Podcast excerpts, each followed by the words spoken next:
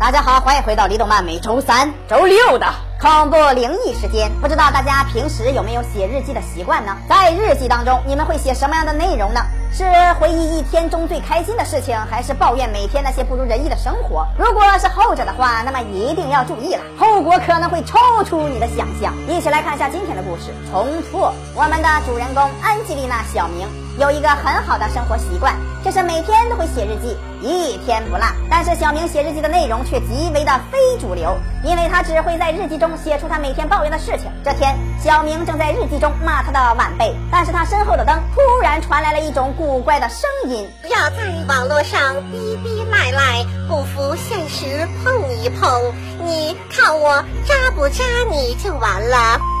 小明注视着吊灯，露出了马云老师那极其凝重的面孔。两天后，小明回家，仍然在日记中骂他的同事们，因为同事们探讨李动漫，并没有带上小明一起，所以小明非常的气愤，在日记里一顿吐槽这些无情无义、无理取闹的同事。小明的心情我很理解，毕竟错过和朋友们一起探讨李动漫是一件非常绝望的事情。但是也不要在背后骂朋友嘛，是不是？来节目里多多留言，和粉丝们一起探讨，何乐而不为呢？李动漫就是你依靠的港湾，就是你梦想的家园。小明在日记里咒骂同事的时候，身后再次传来了诡异的声音。小明认为可能是昆虫的叫声，所以没有在意，只是点燃了一个蚊香，继续骂自己的同事。第二天，外面下起了大雨。这天，小明骂得更加猖狂了，不仅骂同事，连打伞的情侣也要骂，只因为自己没有带伞。而这时，诡异的声音再次出现。小明回头看，身后有两只蝴蝶在那慢慢的飞。亲爱的，你慢慢飞。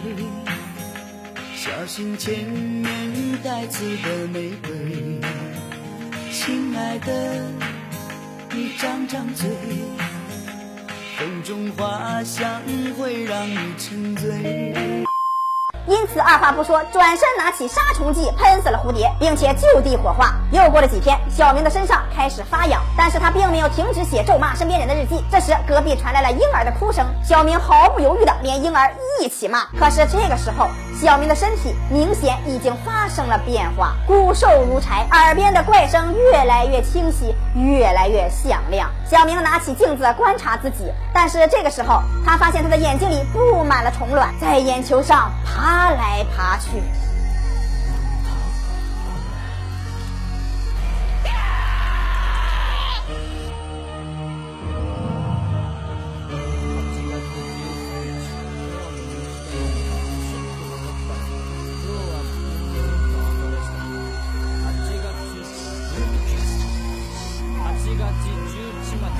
今日はキョロしと決めたかもしれない8月11